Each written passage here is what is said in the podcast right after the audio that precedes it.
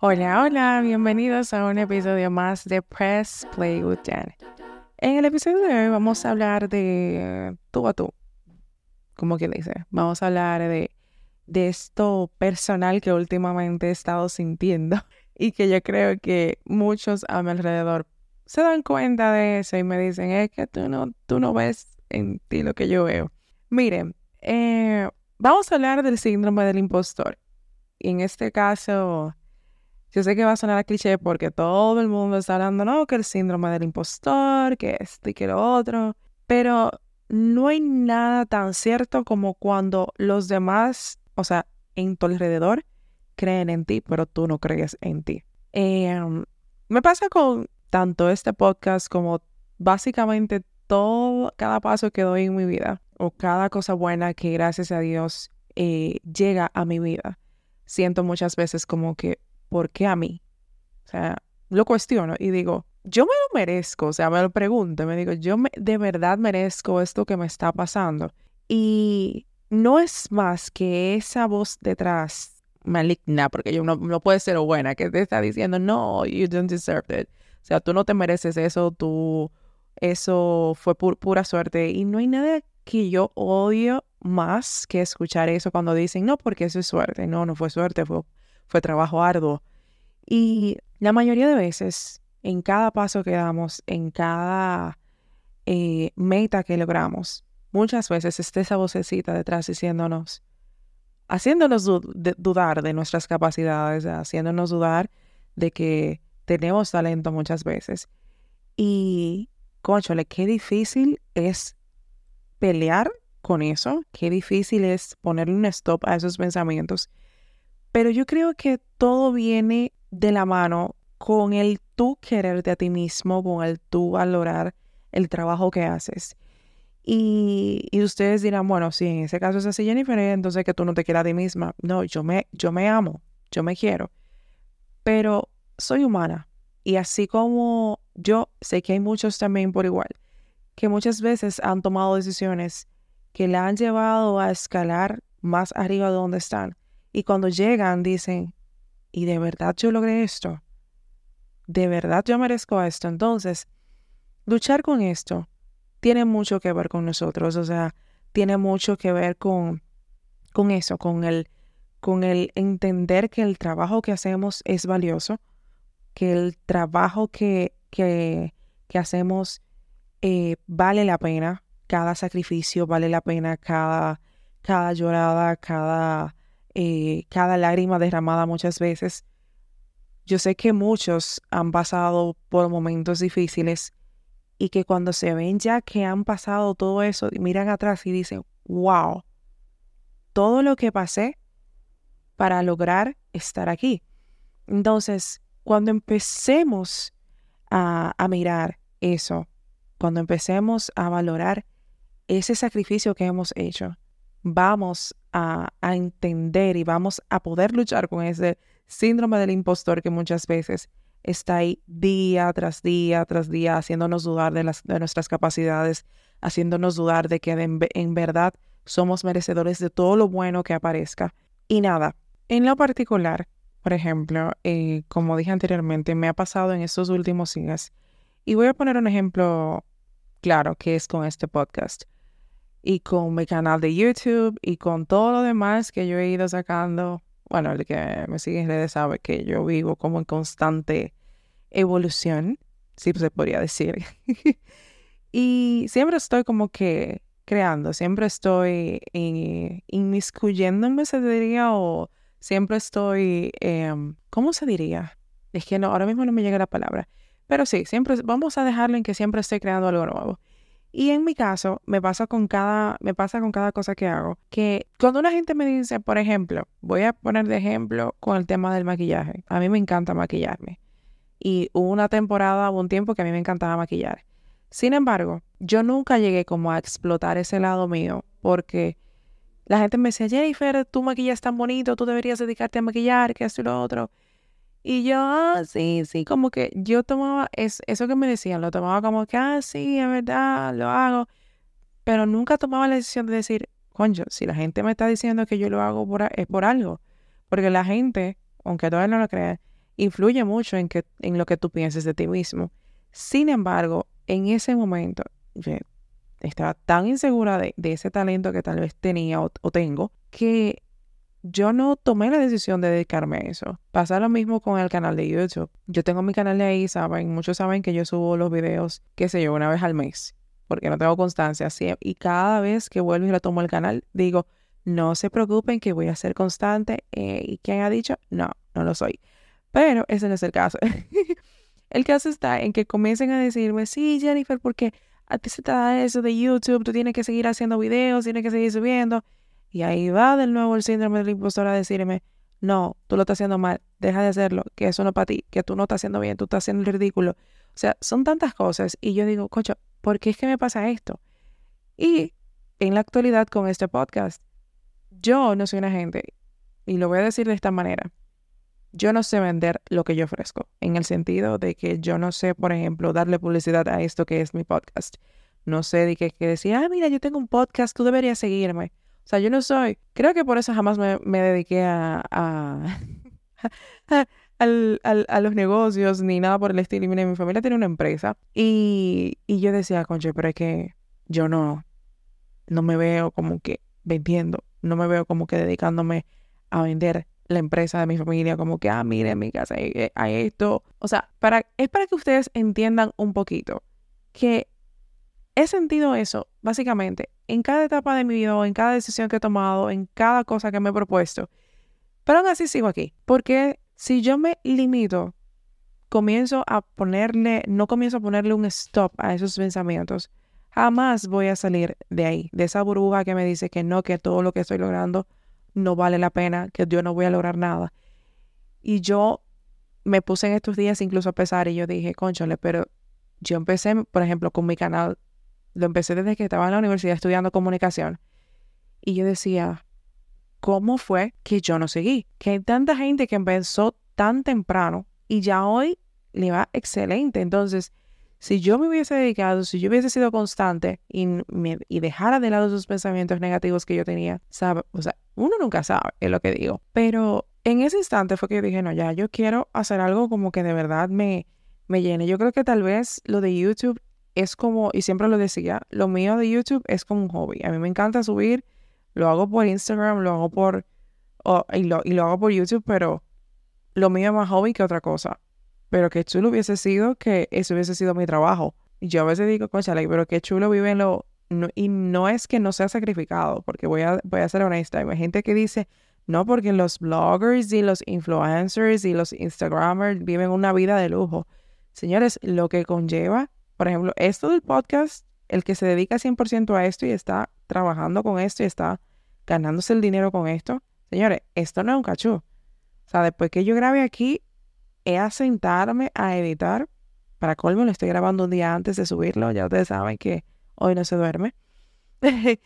Pero entonces me pongo a analizar, es una vida de sacrificios a fin de cuentas. Y yo digo, esa gente que yo sé que también, al igual que yo, ha luchado con eso de, del síndrome del impostor, que llegaron un momento que dudaron de que si esa era su vocación, de que si eso que estaban logrando valía la pena, de que si eso que estaban sacrificando los iba a llevar a donde, a donde ellos en realidad querían llegar. Eh, si ellos se hubiesen limitado, si ellos se hubiesen eh, llevado de sus pensamientos, no estarían donde están hoy. Entonces yo digo, ¿por qué el luchar con eso es tan difícil? Y es que muchas veces eh, leí en, hace un tiempo atrás que recuerdo que esa fue uno de los temas que toqué para mi carta de editor in chief cuando yo estaba en mi, en mi otro trabajo que era la, editora de la revista eh, de, la, de la empresa, y hablaba de eso, del síndrome del impostor. Y cuando estaba indagando del tema, eh, uno de, la, de, de, los documentos que leí decía como que muchas veces esto empieza desde la escuela. Esto empieza desde que el maestro hace una pregunta y muchos levantamos la mano y ya luego cuando una persona levanta la mano y dice una respuesta, tú entiendes como que, wow, qué respuesta, ya tú no quieres participar. Y no. Y ahí es que comienza el síndrome del impostor. Dicen que comienza desde la escuela, muchas personas comienzan a sentirlo desde ahí.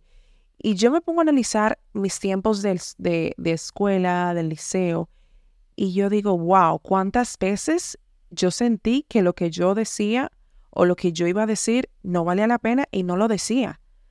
Las veces que yo me limité a levantar la mano porque entendía que tal vez iba a pasar el, iba, iba a pasar el ridículo por temor a que los demás se rieran o por temor a que el profesor me dijera, no, estás equivocada. Y muchas veces me pasaba, no sé si ustedes se, sentían igual en, en, la escuela, que a veces yo tenía la respuesta de algo, levantaba la mano, luego la bajaba y luego otro levantaba la mano, decía la respuesta era la correcta y era lo que tú, es, y era lo que tú querías decir. Y ahí viene eso trabajando en la psicosis, como que, ay, mira, ya. ¿Y cuántas veces, señores, yo, yo me sentí así en el liceo? Y yo creo que por eso era que yo siempre me dedicaba a eso de estar como que con la cámara. Señores, yo duré los cuatro años de mi liceo con mi cámara. Yo me acuerdo que cuando yo entré al liceo todavía no había esas cámaras súper, you know, digitales. Y a mí me decían la paparazzi en el, en el liceo. Me llegué a meter en unos cuantos problemas por tomarle fotos a maestros, you know. Pero no eran fotos malas, sino más bien que había maestros que no les gustaba que les tomaran fotos. Y sí, pero creo que siempre me limité a ese tipo de cosas y no hablar. Y miren ahora cómo hablo yo como, como por un tubo y siete llaves, como dicen. Pero yo sé que como yo, hay muchos que ahora mismo están sintiendo que lo que están logrando ahora no vale la pena, que no lo merecen. Y quiero que, que, sepan que no, que su cerebro, su mente, sus pensamientos les están mintiendo. Todo lo que usted está logrando ahora, todo lo que usted está recibiendo bueno ahora en su vida, usted lo merece. Voy a decir una frase que, recuerdo que lo dijo una persona muy especial a la que quiero mucho mi familia también quiere mucho, que fue en mi fiesta de 15 años que me dijeron esa palabra. Y él me decía, incluso él era el maestro de ceremonia eh, en mi fiesta, él decía, mira Jennifer, tú fuiste creada con un propósito y Dios no hace porquerías.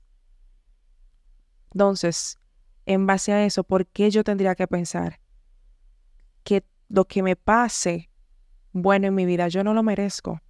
Sí lo merezco. Y si usted no es creyente, se lo voy a poner de esta manera. Todo lo bueno que el universo le pueda traer, acéptelo y, y, y, y acójalo como suyo. Y piensa, yo trabajé por esto. Yo merezco esto. Voy a decir otra anécdota, porque el episodio anterior fue también en base a mi ex. Es que yo tengo tantas anécdotas, pero esa es la, una, de, una de las experiencias que tengo más reciente, que, que fue mi antiguo trabajo, al cual le agradezco tantas cosas, tantos momentos bonitos. Sí, tengo que decirlo. Y una de las cosas que me pasó eh, en la última fiesta, que recuerdo que había una de esas rifas que hacen en, las fiestas de Navidad. Y, y recuerdo que la tómbola era digital. Y yo, o sea, señores, yo no descansaba en las fiestas. O sea, fueron dos fiestas que se hicieron durante el tiempo que yo estuve. Yo duré trabajando en esa empresa casi tres años. Y en esos casi tres años estuve en dos fiestas de Navidad. Las dos fiestas yo no me senté ni un minuto. Yo no descansé. Yo me estresé. Yo pasé pique. Pasé alegrías, obviamente, porque al final ya cuando tú ves todo el engranaje, tú dices, wow, valió la pena. Pero el estrés que pasa uno organizando un evento, señores, es fuerte. Y yo soy una gente muy, eh, ¿cómo le digo? Eh, soy un poco intensa, soy un poco, me estreso por todo. Cuando algo está saliendo mal, yo me pongo mala, comienzo a darme jaqueca, o sea, yo me pongo loca. Y yo recuerdo que digo, coño, yo, yo he trabajado tanto. Y recuerdo que en una de esas rifas salió mi nombre. Señores, ahí todo el mundo comenzó a decir que no. Que por qué yo me lo gané. que por qué a mí me lo, que por qué yo me tenía que llevar eso. Y yo recuerdo que en ese momento yo me armé de valor y dije, pues miren que yo sí me lo merezco. Porque bastante me, me maté yo para que esa fiesta saliera bien. como para yo no llevarme absolutamente nada, no, lo siento por usted, si usted, usted de todo lo que usted quiera, pero claro que yo me merezco mi premio. Además, soy una empleada más. Entonces, si yo me hubiese dejado llevar por esos pensamientos, por ese síndrome del impostor, y yo me hubiese dejado llevar por eso que comenzaron a decir que no, que ella no se lo merece, porque, porque ella, porque ella es parte de la organización ella no debiera ganarse un premio. Si yo me hubiese llevado de eso, yo lo hubiese devuelto y yo estuve a punto de devolverlo. Si no fuera por mi cuñada, que está enfrente de mí, dice, ¿qué es lo que tú vas a hacer? Tú no lo devuelves, quédese con eso. Y ahí fue como que cuando ella me dijo eso, fue como que yo dije, concho, pero es verdad, yo me maté para esto. Fue como que un despertar, porque tengo que ser honesta, yo casi lo devuelvo. Y yo dije, concho, qué fuerte. Y nada, lo dejé pasar, seguí disfrutando mi fiesta en lo que pude porque nunca me senté, yo casi no comí, señores, tengo que ser honesta, para que ustedes vean que la que ellos decían que no se merece, eh, que no se merecía ese premio, fue la que más se mató para que, eso para que sucediera. O sea, el estrés que uno pasa en la organización es fuerte. Pero, eh, nada, es comenzar a luchar con eso es empezar a, ver cómo uno trata de, de sobrellevar y, y, de comenzar a querernos, porque cuando uno tiene ese tipo de síndrome es porque hay un poco de baja autoestima, hay poco de, de self-care, hay poco de, de amor propio. Y cuando empecemos a darnos cuenta de que muchas cosas dependen de ese amor propio, cada cosa en nuestra vida va a empezar a cambiar. Es vernos como el premio más grande. Es vernos como, como lo más valioso. Porque incluso aunque ustedes no lo crean, el síndrome del impostor no solamente nos arropa a la hora de, de obtener cosas materiales, de cosas tangibles, es incluso con las relaciones. Muchas veces cuando vemos cierto tipo de comportamiento en nuestras parejas, decimos, ah, no, porque es que yo me merezco eso. No. Usted es mucho y usted merece más. Y como dice Selena Gómez, la voy a citar, es un honor estar conmigo. Estar conmigo es lo mejor. ¿Por qué? Porque soy buena persona, porque amo profundamente, porque me entrego completamente. ¿Por qué yo querría menos? ¿Por qué yo tendría que pensar que merezco menos que eso? Entonces, trabajemos un poquito esa parte porque por experiencia propia lo digo todo empieza cuando tú te amas primero. Todo. Cuando hay amor propio, todo lo demás llega por añadidura. Y nada, hasta aquí el episodio de hoy. Me fui en sentimiento, muchas veces me fui por otro lado y volví. Así es hablar conmigo, lo siento. y nada, que pasen un bonito, bueno, una feliz resto de la noche, un feliz resto de la noche, ¿verdad que sí? Y nos vemos en una próxima. Chao.